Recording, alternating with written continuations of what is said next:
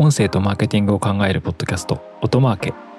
この番組では音声を活用したマーケティングや音声配信音声に近い領域の広告やアドテクコンテンツについてお話ししていきます。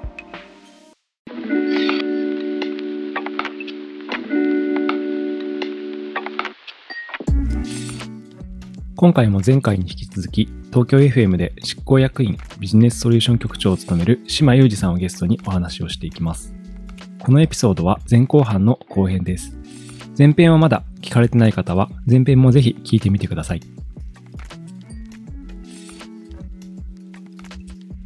ちなみに今週のオリジナルのプラットフォームのオーディというものがあると思うんですけども、こちらに関しては、まあ、どういったサービスとか、えまあ、どういった取り組みをされてるんでしょうかなんか、オーディでも番組作られてたりしますよね。そうですね。はい。やっぱりあの、 AuDee 自体は、2020年の7月、2020年の7月だから、まあ、ちょうど3年はい経ってるんですね。で、実はこの AuDee の前身のプラットフォームで JFN パークという、ええこれグループ会社のアプリでしたよね。そうです。ジャパン FM ネットワークがそれを作っていて、で、そこの中で音声コンテンツもあり、はいまあ、あの、番組のホームページやテキスト、あとはコミュニケーションができるような、あの、プラットフォームがあり、みたいなことで、まあ、その JFN パークにですね、東京 FM が合流する形で、はいまあ、名前を新たにオーディということにして、東京 FM と JFN のですね、まあ、オーディオコンテンツのプラットフォームということで立ち上げました。はい。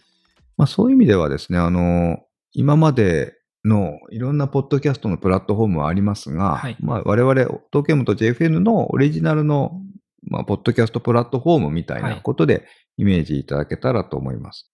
大体今220万ぐらいの方に月間、はい。あの、まあ、利用いただいていて、で、当然東京 FM の番組は、まあ、あの、ストックされているっていうのもあ,、あるんですが、JFN の番組もストックされているものもありますが、オリジナルのはい。番組も、あの、どんどん増やしていたりですとか結、構アフタートークやってたりしますよね。はい。やっぱオーディでしか聞けないコンテンツっていうのをやっぱ増やしていき、まあ、結果としてはすごくですね、これ、地上波の番組と比べて若い人が増えてきているなということで、能動的にそこを使うのが、そうやっぱですね。若い方なんですかねはい。で、やっぱ調査などもしても、あの、ラジオって比較的オンタイムで聞かれるっていうことが多いんですけど、オンデマンドで聞けることもあって、はい比較的オフタイムで、はい。休日となか夜とか、お風呂の中とか、みたいなところで聞いていただいてるっていうような方、聞かれ方も少し違っているなっていうのは実感してますね。はい。なんか、 AuDee の、まあ、結構戦略なのか、はい。あれなんですけども、うんその放送で話して、はいで、そのお便りですね、 ONE MORNING とかもそうですかね、その、とかを AuDee で募集しますとか、コメントをオーディジャッジというそうですねやってますよね。募集したりとかっていうことで。で、実はその、ユーザー参加型のラジオって昔から手紙、はいはいはいはい。お手紙ですかね、えお便り。えはい。お便りがメールになってきたと。ただ、それが、あの、東京 FM さんの場合は、だんだんその、オーディっていう自社プラットフォームを入り口にしてるっていうことが、あの、結構私はユニークだなと思っはてまして、その、インタラクティブなラジオのリスナーさんからのこう入り口っていうのを自社プラットフォームに置くことで、そうですね。実はあの、多分データとかもはい。活用できたりとか、よりこうなんかおすすめのコンテンツを提供できたりとかするっていう。そうですはい。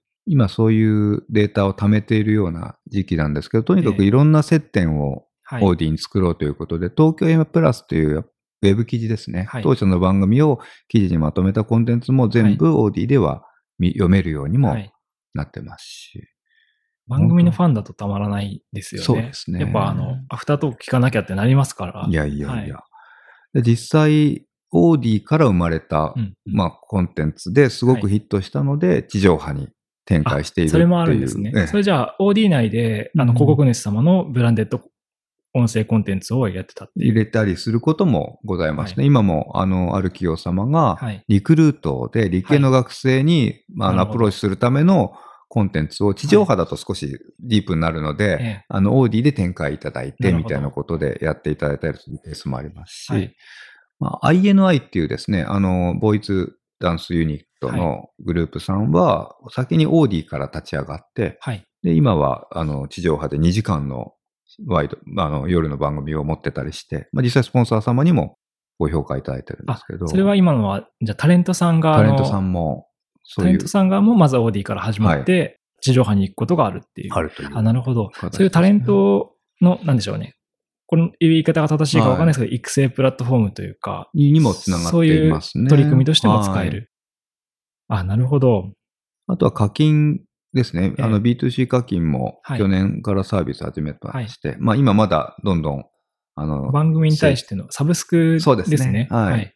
まあ聞き放題で有料のコンテンツをどんどん今増やしているところで、まあ個別課金も、あの、番組単品での課金も、はい。もう、もうすぐですかね。なるほど。あの、これドワンゴさんとも連携しながら、はい。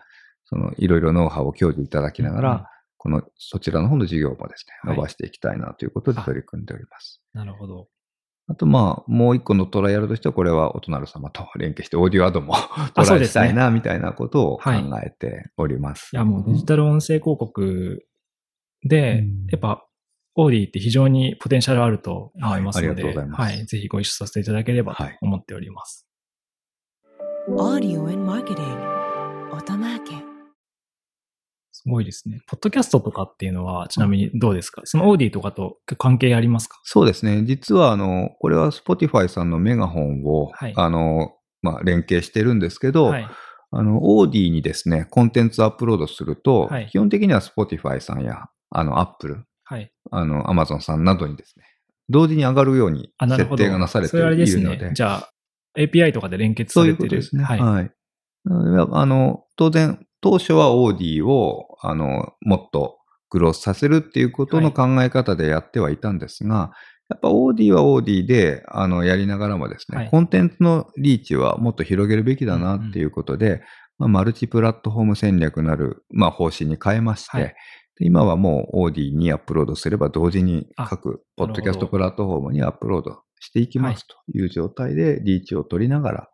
やっておりますという状態ですね。まあ、なんで、 AuDee に上げた番組は、実は連結された、ポッドキャスト CMS から、はい。えー、Apple とか Spotify とか Amazon にもはい配信されるっていう形とで、いうあのリスナーをさらに増やせる仕組みになっている、っていうことですね。でもそれ結構ユニークなのは、はいあの、メガホンとかのポッドキャスト CMS を直接使うんではなくて、はいあの、オーディと連結させて使っているっていうのが非常 API 連に、携をしてやっておりますね。私が知る限り、日本ではい。他にこの取り組み、そういう形態取ってるとこないんじゃないかなってありがとう思いま。ございます。す。なかなか社内ではそういう、あの、それがはい。普通になっているんですけど、はい。やっぱそれを、結構尖った使い方さそうですね。はい。あの、まあ、いろんな事情もあって結果こうなってるのもありますが、やっぱり、あの、いろんな巡り合わせですよね。やっぱはい。Spotify さんとも、もともとは広告のはい。連携で接点があったんで、えまあ結果としては今このこういったツールでも連携をさせていただいているっていうはいところありまして、やっぱ何かを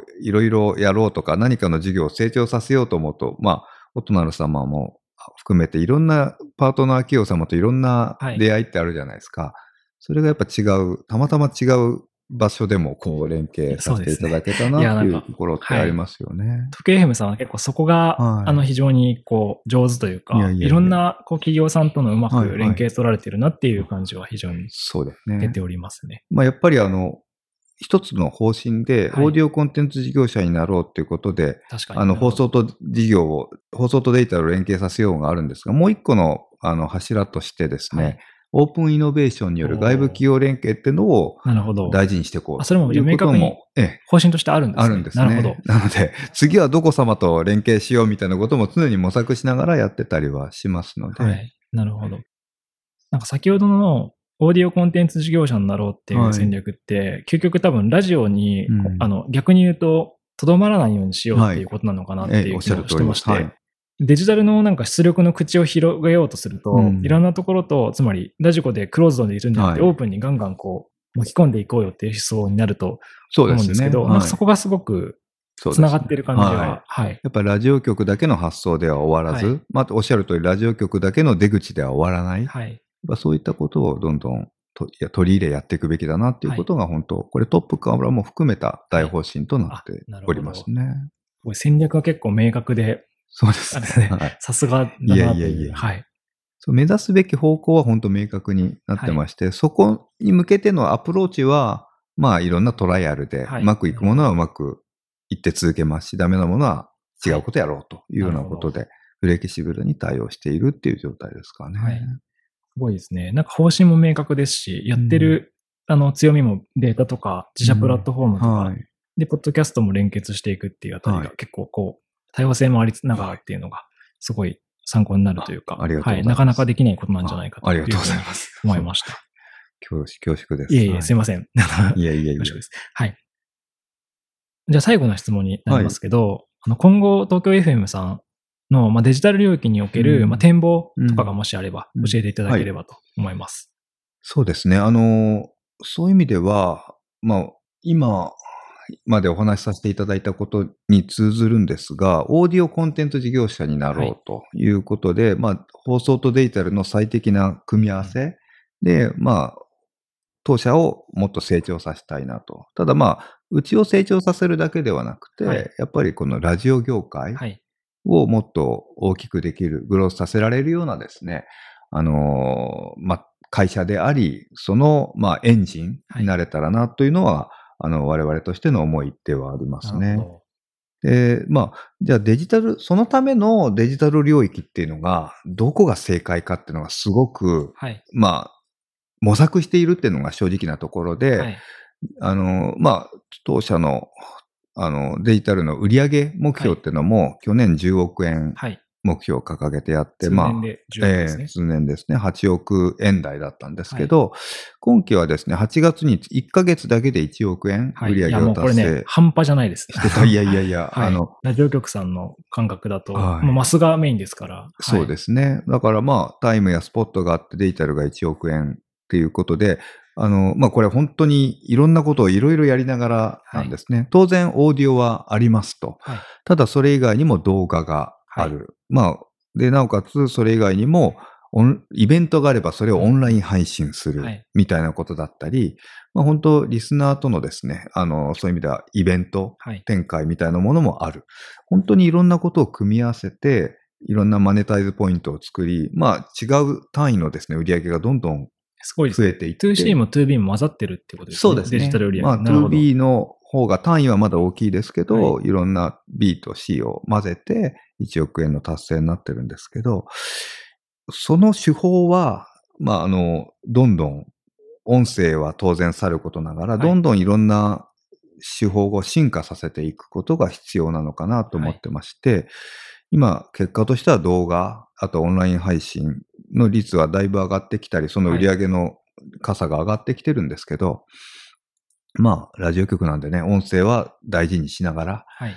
もう、あの、とにかく、まあ、ラジオとデジタルの最適な形を模索して、まあ、はい。結果、大きな収益の柱を構築し、まあ、会社自体をどんどん成長させていきたいなとい。うことを考えておりますあという状態ですね。ありがとうございます。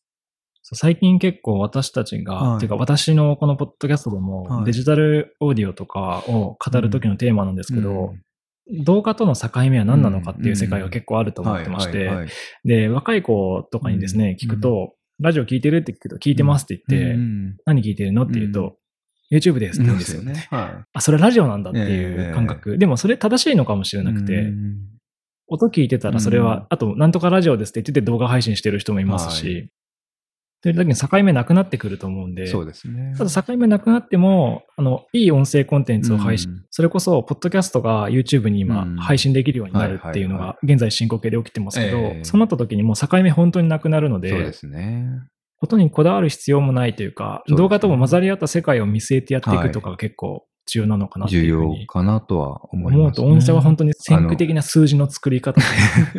いや、すごいびっくりしましたもん。いやいやあの、はい。やっぱビジネス単位を大きくしていかないとはい収益の柱にならないなっていうのもあるので、まあそこから入っているところもありますが、ただ、その売り上げとか、そのボリュームだけを求めるとお客様への満足度ですとか、新しい歌詞の提供っていうのが実現できなくなってしまうので、そこの両輪をちゃんと作ることが必要かななんて思ってますそうですね。だからちょっと前の、ごめんなさいね、あの、遡ると、2019年だったかな、コロナ期に、はい。あの、お音声コンテンツ付きのお弁当をルミネさんと作ったりもしへて、え音と飯めちゃくっていう。ちゃ面白いでえすね、それ。えで、まあ、なんあれですね、山形県の最上市で取れ、はい。作った食材のお弁当を、その食材を作った方々のエピソードを聞きながら食べると、はいはい。そうすると本当に味が変わるはい。って言われてて、まあなるほど。実際これ広告の賞もいくつか取ったんですけど、そうやって商品に新しい価値を音声コンテンツでもたらしていくみたいなこと、今、昨今ですと、あとお医者様が番組に出演いただいて、こはいれ製薬会社様がはい。番組提供いただいてるんですけど、そのお医者様がご出演したパートをはい全部オーディにストックして、それをですね、病院のパンフレットから QR コードで聞けるような仕組みにすると。はい。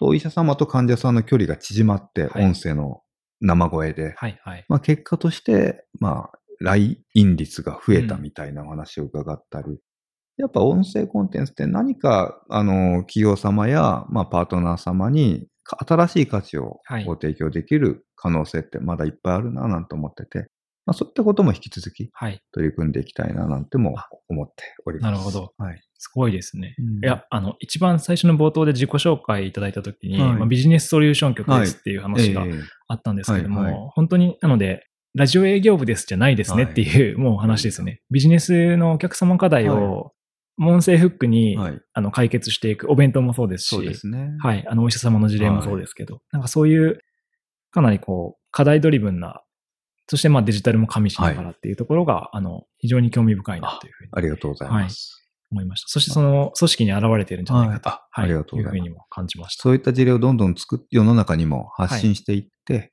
まあ、結果として我々の、まあ、ラジオ業界、はいまあ、オーディオ業界の価値をどんどん高めていけたらなとも思っております。なんか地方局さんとかでも、その参考にするところとかもありそうですよね。そうですね。まあ本当病院の先生をご出演するって全然、キー局でも地方局でもできることだったり、に。枠売りするんじゃなくて、はいそれをまあデジタル化したらオンデマンドでも聞けますしとか。そうなんですよね。はいまあそのためにオーディ使ってくださいみたいなことを JFN の、あの、うんうん局さんにははい。言っていることもあるんですけど、勉強会なども連携してやってたりしてますね。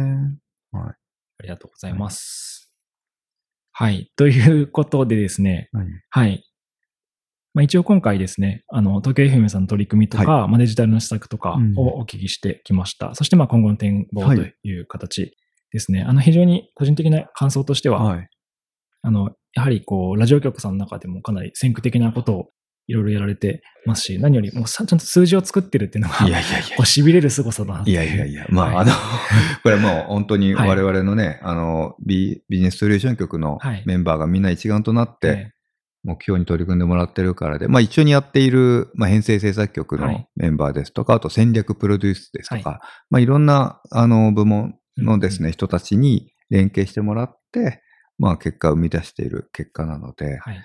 まあ、本当ね、あの、我々の仲間にも感謝なんですけど、はい本当にありすがたいですね。組織力も高いんじゃないかと思いました。はい。はいということで、あの、今回はですね、はいあの、東京 FM の執行役員ビジネスソリューション局長の島ゆりさんにご登場いただきました。はい。はい。なんか感想とかありますか？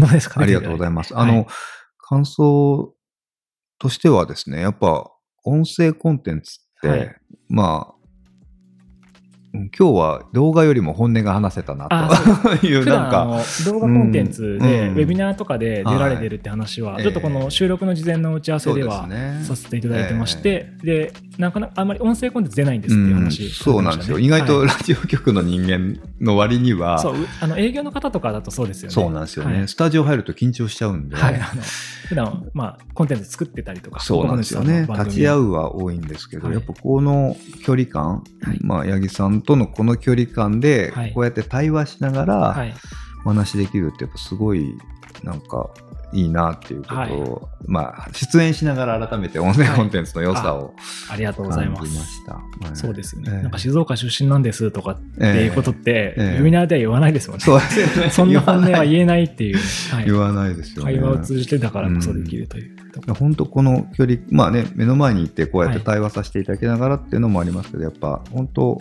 うん、近い距離感でこういうお話しさせていただいたのがまずありがたかったんで、はい。あありがとうございます。いただけたことを本当に感謝申し上げいえいえ、こちらこそあのご出演いただきありがとうございます。ます。そう今日半蔵門からお送りしました。という、はいちょっと行ってみたかったというところで、ははい。い、ではあの東京 FM 執行役員のビジネスソリューション局長島よりさんをゲストに本日はお送りしました。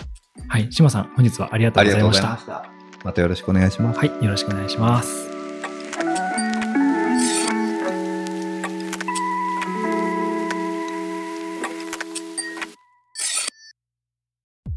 音声とマーケティングを考えるポッドキャスト、音マーケ。Apple Podcast や Spotify など、ポッドキャストのプラットフォームのフォローボタンを押して、ぜひ購読をしてみてください。定期的に有益な情報をお伝えできると思います。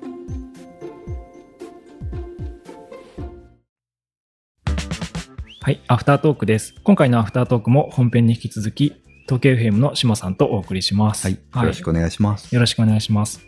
なんかさっき収録の合間にすごいことを私聞いてしまったんですけど、いえいえはあの東京 FM ですごく長くやられてる人気番組ですかね。18年目。アベレージはい。アベレージのはい。モデルがはい。島さんだっていう話をちょっとちらっとお聞きしたはいはいんですけど、さっきだから変な声出ちゃったんですよ。いやいやいやいや、はい、あのーありがたいことに、はい。それは事実で事実なんございます。はい。すごいですよ。それ、いやいや、だって150万人とかファンいますよね。国内。そうですね。もっといていただいているかもしれないんですけど、まあこれは本当に、あの、まあ、ラッキーなことでもあったんですが、アベレージ18年目ですね、今はいやってまして、日産自動車さんからご提供で、日産日産アベレージああアベレージというのが正式なタイトルなんですけど、あのまあ、日産自動車さんから日曜の夕方にはい。やっぱヒット番組を作りたいんだということで、これ、博報のあはい。のですね、プロデューサーの方がええ。作っていただいた企画だったんですね。はい。で我々はそれを連携させていただいて、はい。まあ、このラジオドラマに仕上げていったんですけど仕上げていく過程で、はい。まあ、あのアベレージの企画書の設定がうん。当時34歳だったかな、はい。34歳の平均的なサラリーマン、はい。アベレージが主人公であり、まあ結果リスナーでもそういった平均的な方が共感してもらって、明日からがん、まあ、明日月曜日ですね。日曜日の夕方から、明日の月曜日から頑張るぞっていう気持ちになってもらいたいっていう番組にしようということだったんですね。であればそのまあそれをですねちゃんとあの検証もしたいしそれを発信もしたいとうん。いうことで、象徴たるですねアベレージさんのプロフィールを決めるときに、はい。まあ、たまたま年齢が私当時34歳で同い年だったんではい。まああのクリエイターでありプロデューサーの皆さんが、はい。あじゃあ島さんでいいんじゃないかと、はい。そんな感じだったね。いうようなことではい。まあ、始まる前ですし始ね。まる前です、はい。ええ。あのーじゃあ10月10日が誕生日ですと静岡県静岡市生まれですとか、あ、そういう設定でしたっけ、ええ。なるほど。という天秤座ですとか。というはい。私のプロフィールがそのまま投影されていあ、き、そうなんですか。僕じゃ同郷ですね。いやいや、本当にそうなんですよ。で、まあ、結果として、まあ、プロフィールはそうなっていったんですけど、じゃあそのアベレージさんが、まあ、あのどういうことを感じて、はい。どういうふうに生活しているのかみたいなこともエピソードとして入れたいみたいなことで、まあ、我々のその日頃のですねサラリーマンとして起こる出来事みたいなことを共有したりですとか、の、なんかドキドキとか。ドキドキとかはい。まあ、あの家族の関係だとか、はい。みたいなことを共有したりですとか、あとまあ同僚との関係ですかね、ん。そういうことを共有したりとか、あと楽曲ですね、あのまあ当時あのまあ、営業でずっとやってたんで、はい。選曲ってあんましたことなかったんですけど、カラオケボックスに行って、まあ、島さん好きな曲入れてくださいということで、まあ、いっぱいいろんなはい。自分がカラオケで歌う曲を入れたらそれが翌週にですね全部オンエアされてたりとかしておーすごい。面白いですなんかもうあの、はい。ちょっとあの不思議な気持ちになった、気持ちよくさせていただいたなみたいなこともありましたですね。はいそう私の会社の、うん。まあ、顧問というか、はい。まあまああの別の会社で偉くなってる人がいるんですよね、そのご50代ですかね、はい。50代で,、うん。で大ファンなんですよ、はい。なんで聞いてるんですかって言ったら、同い年だからって言いました、ええでだけどやっぱ圧倒的にやっぱ共感の力でんでね。はい、聞いてるんだなってだからもう同じ目線ではい、自分の当時はあの iPod に入ってる曲を、あの共有しながら、はいまあ、それが普通にかかる。それを当時は今更ツボな選曲って今ツボソングって言ってましたけど、っていうことで、まあ、楽曲もリアリティがあって共感性がある。まあ、あとはドラマでのトピックスも共感性がある、みたいなことでやっぱ共感を売りにあの番組自体が育っていったんで、はいまあそういう時にリアリティをですね、持たせるために、このい一番平均的なサラリーすマンが。ごいですね。それええがあるからちゃんと共。感っていうか、りちょっとりこう実在しそうな人物っていうのが作られてるっていね。あ、でもそれがまさか島さんだったとはという。本当、まあ当然実は他のトピックス、はいいろんなスタッフのですね、サラリーマンネタが投入されてたりするので、はい。私だけでは当然ないんですけれども、やっぱ当時それこそね、八木さん好きなガンダムはい。ネタとかも結構アベレージに投入したので、その世代が合ってれば、ちゃんと共感できるんですよね、はいそこも。そうなんですよね。はい。結構古谷さんとか池田さんにも出ていただいて、あ、その回あるんですか？ええ アムロ・レイジって役だったり、はい。シャーチョーって役だったりとかで あの本物のあの声ではい。出演するみたいなことをね、やってたりもあ、してそうなんまして、ですね。ちょっとサンライズさんに怒られちゃったりとか。あ、これ、だからなるほど。これ大丈夫ですか？やったりしはたことはありい。まあます、事実はあったので。はい。なるほど。はい。ちなみにでも、結構アベレージさんは、その、若干その仕事ができるかできないかでいうと、めちゃくちゃできるわけじゃない人な気もするんですけど、いやいや。はいまあ島さん、あの前回のアフタートークで、はい、アベレージさんはあれですね、お堀の周りを2周走らないですよね、多分。そうですね、はい。まあ、ネタでこの間ハーフマラソンやるとか宣言してましたけどそのあ、それもちょっと、おお話の途中でやめてましたからはい、ね、なるほど。はい、ただまあどこやっぱあれですよね。根っこのところ、はい。まあ仲間を大事にしようとか、はい。人を大事にしようみたいなことだったりはなんか重なるところもあったりす。するのかななんていうのははい。思います。前編の本編でもお話しされた部そう分ですすよね。はい。はいありがとうございます。いえいえちょっとこの話はすごく私も好きなので長くなってしまいそうなので、この辺にしておありますが、ます。まはいた別の場所でいろいろ。はい島さんにあの会った方はぜひアベレージ、リアルアベレージですので、はい。ありがとうございます。ご挨拶してみてください。よろしくお願いします。ええで本日はありがとうございましたどう。もありがとうございました。